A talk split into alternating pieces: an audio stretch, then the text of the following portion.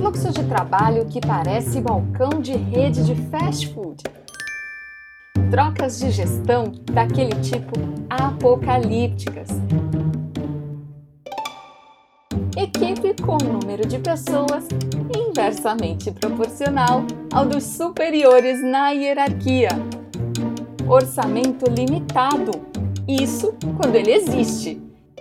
Se você se identificou, é bem capaz que você seja um sobrevivente.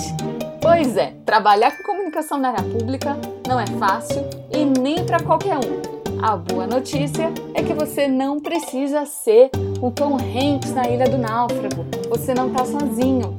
Seja bem-vindo ao Comunicação Pública Guia de Sobrevivência, o podcast que vai te dar os instrumentos afiados para enfrentar todos os desafios de fazer uma comunicação eficiente que gera relevância para a organização, mas principalmente para o cidadão brasileiro.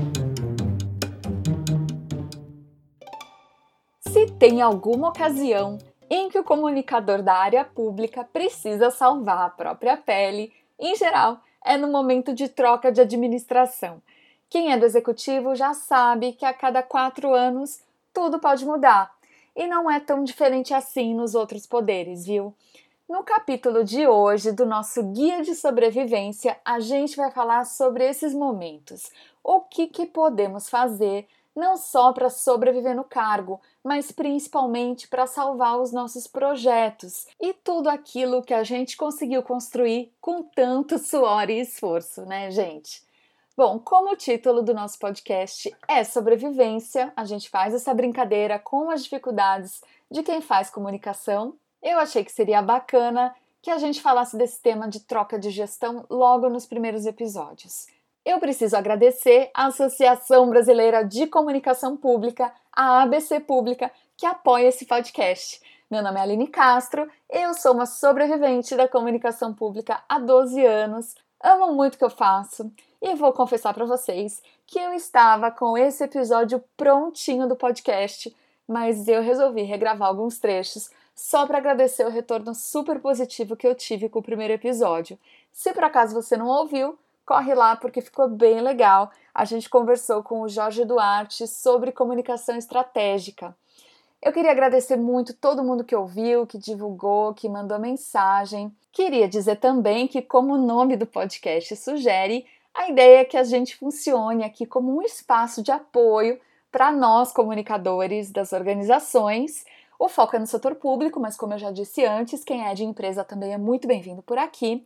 Enfim, a ideia é que a gente funcione quase como um espaço de terapia coletiva, né? A gente sabe que o nosso trabalho é muito desafiador, então eu acho que se a gente pensar conjuntamente em soluções para o que a gente passa no dia a dia, para o que a gente enfrenta, todo mundo sai ganhando. Então eu peço que você me envie as suas angústias, os motivos da sua insônia e também, claro, as suas alegrias, as suas boas práticas. Tudo que você puder me mandar vai ser muito bem-vindo. Você pode me marcar lá no Instagram, no arroba Aline Castro Comunica. Mas vamos falar logo do nosso tópico de hoje.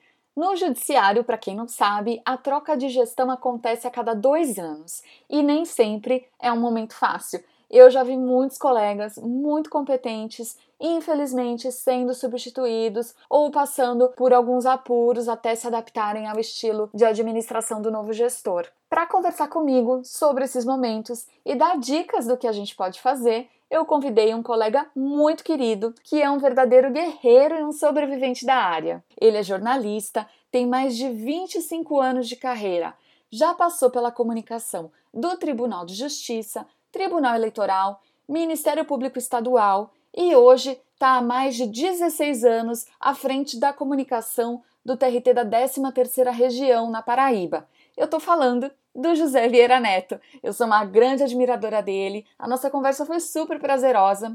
Então, vamos ouvir logo a primeira dica do Vieira para esses momentos das trocas de administração nas instituições. É sempre uma tensão a troca de gestão. É, mesmo porque profissionalmente eu fiz uma opção há muitos anos e acho que foi a mais acertada, nunca ir por outros caminhos para, digamos assim, sugerir através de uma outra pessoa que eu deveria permanecer no cargo. Isso nunca aconteceu. Então, assim, às vezes alguns gestores demoram um pouco mais para convidar. E você fica naquela tensão: vou retomar minha vida ou vou, vou continuar? Depois que vem o convite e eu tive assim grandes estresses no início da minha carreira como gestor de comunicação e há, um, e há muito tempo adotei umas, algumas práticas, digamos assim. Por exemplo, quando o gestor me convida e aí eu digo, eu preciso conversar com o senhor. E nessa conversa eu coloco alguns pontos. O primeiro é que eu estou ali para falar a verdade, com a certeza absoluta de que essa verdade, em muitos momentos, vai desagradar ao gestor e vai desagradar principalmente os assessores dele.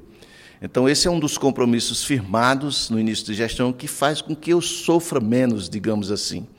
Pois é, eu acho que eu tenho um método parecido com o do Vieira, que eu também queria compartilhar com vocês. Eu já passei, salvo engano, por seis trocas de gestão. E aí eu fui montando uma listinha. A minha fica no Trello, uma ferramenta que eu uso bastante. Então, nessa listinha, eu coloquei tudo o que eu preciso dizer para um novo presidente. Sabe por quê, gente? Eu fui percebendo que às vezes a gente pressupõe que eles saibam, mas eles não sabem.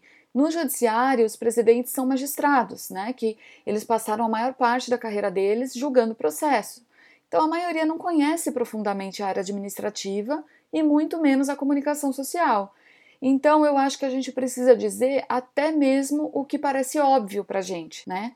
Então, eu vou compartilhar algumas coisinhas que tem nessa minha lista.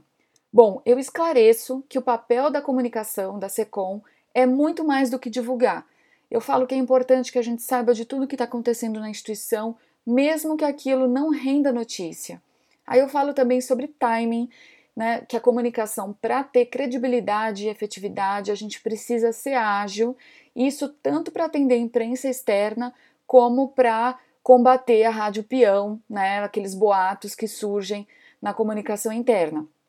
Bom, aí eu falo também que meu papel muitas vezes é ser chata, né? Que a gente que trabalha com comunicação precisa cobrar respostas, precisa insistir numa determinada pergunta, porque é nosso papel traduzir da melhor forma possível, com o máximo de transparência possível, a informação, tanto para o jornalista como, quanto para o advogado, para o cidadão, para o público interno.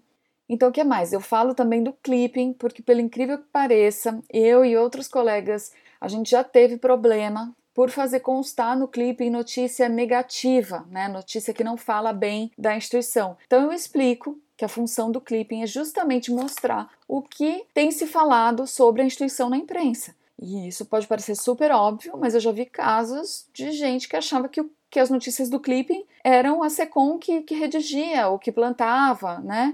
E eu explico que a gente só seleciona a matéria. Bom, aí outra coisa importante que eu falo é que a gente tem um manual de redação, ou seja, que a gente tem um padrão, que a gente tem critério para tudo que é publicado nos canais de comunicação. Aí tem muitas outras coisinhas na minha lista. Se por acaso você quiser conhecer mais, quiser que eu compartilhe o conteúdo com você, me marca lá no Instagram, me manda um direct no arroba Aline Castro Comunica. Eu realmente acho super importante você montar a sua própria listinha e ter essa conversa inicial com o gestor e colocar isso claro, porque é muito melhor você falar antes do que esperar ter um problema para você dizer como a comunicação trabalha, né? Então, antecipe-se, mas vamos voltar para o meu papo com Vieira. Ele contou uma experiência pessoal e falou de um atributo fundamental para começar qualquer relação profissional com um novo gestor: a confiança. Eu vou confessar aqui uma, algo, eu nunca, nunca falei isso em público. É, uma vez eu permaneci há muito tempo de uma gestão para outra e eu publiquei uma notícia onde o gestor disse: Ah, mas essa, essa notícia aí ela entra em desacordo com a minha administração. Você fez isso porque eu acho que você ficou aqui para boicotar minha gestão. E aí eu, sem nenhuma conversa a mais, pedi demissão, agora, nesse momento. Disse, olha, eu jamais faço isso. O único patrimônio que eu tenho na minha vida é a ética no estado pequeno em que eu vivo, se eu, não, se eu passar a ser considerado um jornalista antiético, eu não arranjo mais emprego em lugar nenhum. Eu pedi demissão imediatamente e ele se recusou a aceitar a minha demissão. Eu acho que ele se arrependeu como me tratou e ainda terminei ficando lá quatro meses e só saí depois que eu encontrei que, que ele que eu sugeri alguém para ficar no meu lugar porque ele não aceitava alguém que não fosse indicação minha. Então foi uma batalha terrível, talvez a pior da minha vida, mas eu não abri mão. Eu saí porque o gestor, se não houver uma confiança plena e absoluta entre o assessor de comunicação e o gestor maior, é, não funciona. Eu perguntei então para o Vieira se ele já teve que lidar com algum intermediário ali entre o presidente do tribunal e ele. Sabe aquele assessor leão de chácara que não passa ligação, que não deixa a gente ter contato direto com o presidente? Ou pior, quando o próprio presidente né, faz a designação para que outra pessoa, às vezes um assessor ou um juiz auxiliar, fale com a gente e ele mesmo acaba ficando inacessível, digamos assim. O Vieira acha que proximidade com o gestor é fundamental. Eu não conseguiria ser assessor é, de um presidente, de um gestor maior, se eu não tivesse aproximação com ele. É impossível você fazer uma boa comunicação. É impossível você aferir resultados dos projetos e das ações que estão caminhando na instituição, seja que área for. Então, não existe essa história de comunicação, na comunicação, você ter um intermediário entre você e o gestor maior. Eu nunca passei por isso, nem quero passar e nem imagino passar. E o que, que a gente faz quando o nosso novo chefe chega chegando e quer deixar a sua marca? Alguém aí que está me ouvindo já passou por isso? Muitas vezes a gente tem vários projetos em andamento e é obrigado a desistir para priorizar alguma outra coisa que o novo chefe acha mais importante, né? Eu realmente não sei se dá para evitar esse tipo de situação, gente, mas eu acho que dá pelo menos para a gente tentar fazer o gestor entender a importância da continuidade de algumas das ações. Eu acho que para fazer isso, a gente precisa ter resultado para mostrar, porque tão importante quanto ser capaz de realizar é saber se o que a gente fez foi eficaz. Então, nós comunicadores, a gente precisa colocar a medição de resultado na nossa rotina diária, porque aí numa ocasião dessas de troca de gestão, você faz um relatório e você pelo menos tenta mostrar o que, que você tem atingido, fala de resultados positivos que ainda podem ser colhidos, dá a entender que a continuidade do projeto vai beneficiar o próprio gestor que está tomando posse. A gente vai fazer um episódio aqui do Guia de Sobrevivência só sobre resultado, então não deixa de se inscrever no podcast para não perder, tá bom? Bom, eu e o Vieira conversamos sobre essas ideias mirabolantes que surgem da cabeça tanto dos presidentes como dos assessores, diretores de outras áreas. Ele disse que é papel do comunicador saber trazer as pessoas de volta para a realidade e manter o foco na missão da instituição.